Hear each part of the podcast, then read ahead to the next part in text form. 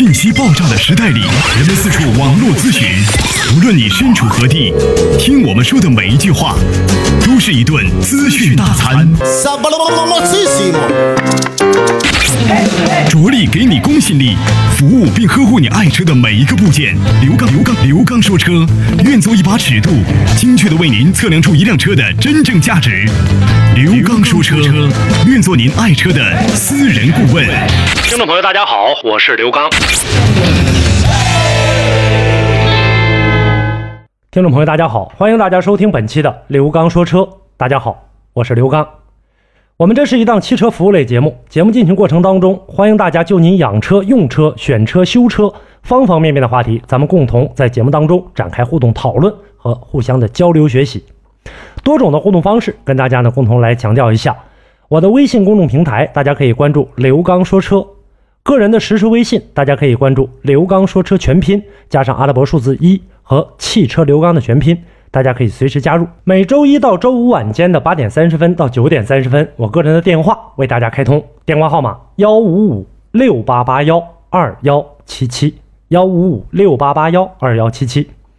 同时呢，大家在收听刘刚说车节目之外，你也可以呢搜索刘刚车友圈，那里呢有更多啊我直播节目的一些录音内容，上面有更多和车友的一些呃实时的一些交流，大家可以共同关注。那么每期的节目当中，我们都跟大家安排一个话题，围绕着我们节目的话题，跟大家呢共同来讲解这个话题当中的一些基本内容。在今天的节目当中，我们跟大家呢共同来介绍这样一项技术，它叫低惯量的涡轮增压。涡轮增压，然后呢，我们还要跟大家呢来聊一下呢，就是我们的这种使用涡轮的过程当中，为什么会推出这种啊低惯量的涡轮增压？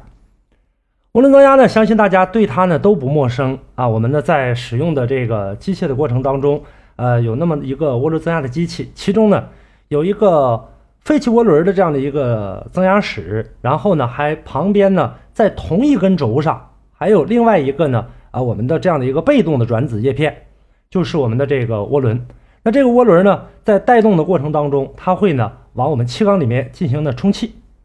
然后这个过程当中，车辆的动力才会起来。那么我们跟大家呢要还要说一点的，就是呢，随着呢，呃，我国目前一点六升以下的这个消费税减半的这个政策的一个出台吧，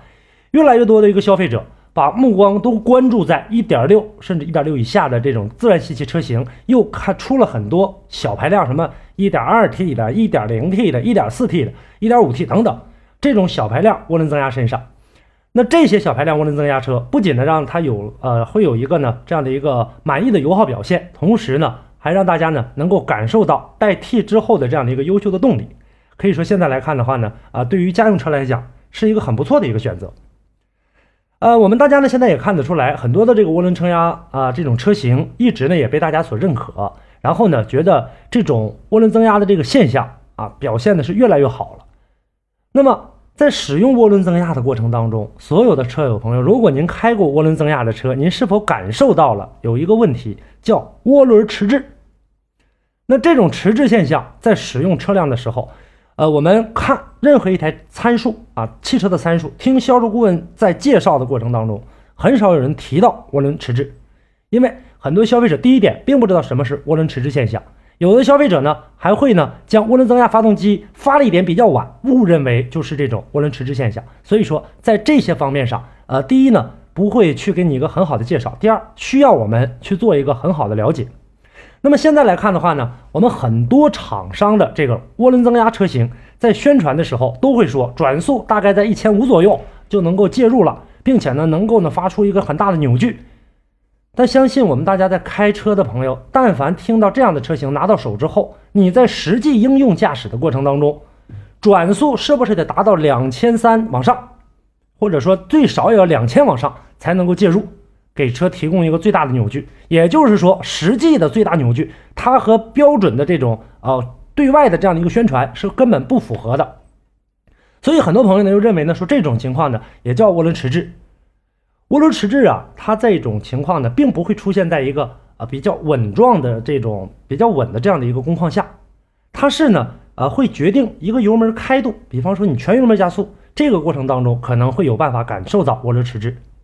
那么想了解这个涡轮迟滞现象呢，我们就得从涡轮增压器说起。大家呢也都知道了，这个呃两个这个叶片，然后呢通过呢这样的一个压缩机把空气吹到气缸当中，提高这个进气压力，然后增大这个进气的密度，加快一个进气速度。这样一来的话，进气快了，喷油自然更多，功率就大了。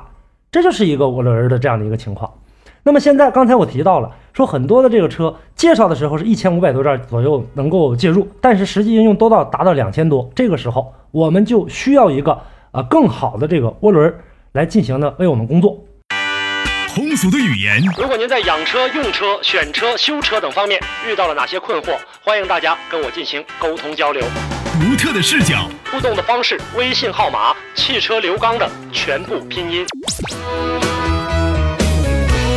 讲车修车十二年，国家二手车高级资格评估师，专业汽车节目主持人刘刚带您走进汽车的世界，通过您的描述，现场为您诊断您爱车的故障所在。刘刚说车，开启您全新的汽车生活。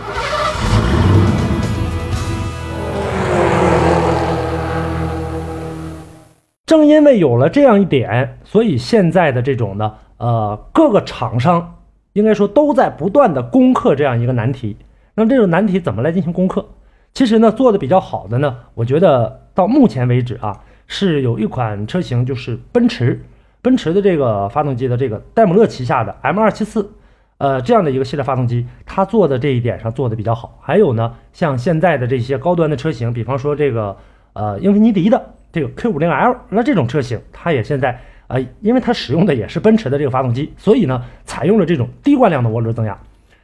什么原什么原理呢？跟大家来介绍一下吧。就是说呢，它采用的这种低惯量涡轮增压技术呢，它会改善传统的涡轮增压发动机对动力输出后的一个迟滞，就能够很早的啊这个介入进来，提高一个系统的响应性啊响应，并且呢满足低转速大扭矩的一个驱动。并且呢，它还采用了这种电控的调节阀来进行泄压。咱们跟大家呢简单的来说一说，呃，两个涡轮放在一起的时候，一个是吹气，一个是进气。我们大家可以想象一下，这种涡轮，呃，我说完这个比喻，大家就能够知道这涡轮里面的这个原因了。为什么低惯量？其实它的技术含量并不是特别的高，但是呢，却现在啊刚刚问世不久。我们小时候都玩过风车，我们可以拿一根小棍儿。在风车的两头，一面放一个大的一个扇叶，一面放一个小的这个叶轮，就我们的大小风车。然后你放在同一台风扇底下，或者你用呃嘴的力量吹，同样的压力之下，大家可以看一下，大的这个扇叶转得快，还是小的扇叶转得快？答案是很肯定的，绝对是小的这个扇叶转得快的。那么小的扇叶如果转得快的过程当中，这个时候就能够代表我们这种呃低惯量的涡轮增压放在小排量车型身上，它能够及早的。呃，介入进来，那当呢这个废气进入到涡轮增压室，然后呢带动这个叶片在吹向这个小涡轮的过程当中，大家可以想象一下，空气密度不一样，然后风阻的这个却是一样的，是不是它转的速度就比较快？转的速度快的过程当中，是不是能进气的？啊，进到气缸里的这样的一个压力相对来说速度就比较快。所以说在这个过程当中，那么我们的低惯量的涡轮增压就比较适合这种小排量的车，呃，能够更好的介入。换句话说，就即使不是小排量的车，也能够更好的进入到呢我们的这个气缸当中参与燃烧进行工作。所以说，这个时候我们在使用这种呃低惯性的涡轮增压的过程当中，涡轮迟滞的现象就会得以改善，并且在未来的这个市场当中，包括呢再配合上它的可变呃气门生成技术，加上什么可变正时这些技术放在里面之后，这个车它的这个速度呃性能就会大大的提升。但是呢，这个价格相对来说是比较高的，因为它不完全来自于一个小涡轮叶片。那说把这小涡轮叶片就这么简单吗？就改个小涡轮叶片，把大的改成小的就 OK 了？不是这么简单的，里面还需要有很多。这个过程当中，它又需要很好的一个润滑。那么，当根据你不同的这样的一个排量，或者说不同的一个驾驶习惯进行的过程当中，这个时候你要考虑得到，我们在输出的过程当中，达到这种高输出，然后响应还要快。需要什么的配合呢？需要呢更好的机油的润滑。那机油的润滑里面还有一个呃新鲜的这样的一个技术。以后的在节目当中呢，我们跟大家呢会共同的来了解一下这种呢就是呢可变的气门生成技术。那这个里面呢，它在使用这个改变机油量增加，然后呢呃或者减少改变这样的一个情况的过程当中，能够给涡轮更好的进行一个呃散热、降温、润滑。然后呢，因为小涡轮的话，大家可以想象一下，它是有弊端的。如果温度旋转速度非常快的话，它的温度是非常高的。所以在这个时候，它的这个要求对发动机的这个里面的内部零部件的要求也是非常严格的。所以就目前来看的话，这款低惯性的涡轮增压要想全面的普及，这个还需要一段时日。也希望吧，能够早日的攻克这里面更多的难关，然后让我们大家能够早日的享受到小排量涡轮增压带给我们的这样的一份真正的快感，而不是现在的所谓的小排量的涡轮增压带有那种很严重的涡轮迟滞现象，包括呢涡轮介入的相当的慢。这个过程当中呢，对于我们一些小排量车型的时候，在拥堵的城市过程当中，你在行车的路上，它所迸发出来的这样的一个动力，并不是那么尽如人意。这就是我们今天要跟大家说的低惯量的涡轮增压。好，听众朋友，那么以上呢就是今天的节目当中跟大家所介绍的低惯量的涡轮增压的这样的一个工作性质和工作原理。好，感谢大家收听本期的刘刚说车，也欢迎大家呢在节目之外继续的跟我进行互动啊！大家呢可以通过微信公众平台刘刚说车，个人的实时微信刘刚说车全拼加上阿拉伯数字一。每周一到周五晚间八点三十分到九点三十分，我个人的电话为大家开通，电话号码幺五五六八八幺二幺七七。同时呢，大家呢也可以收听一下刘刚车友圈。好，今天的节目就是这些内容，下期节目我们再见。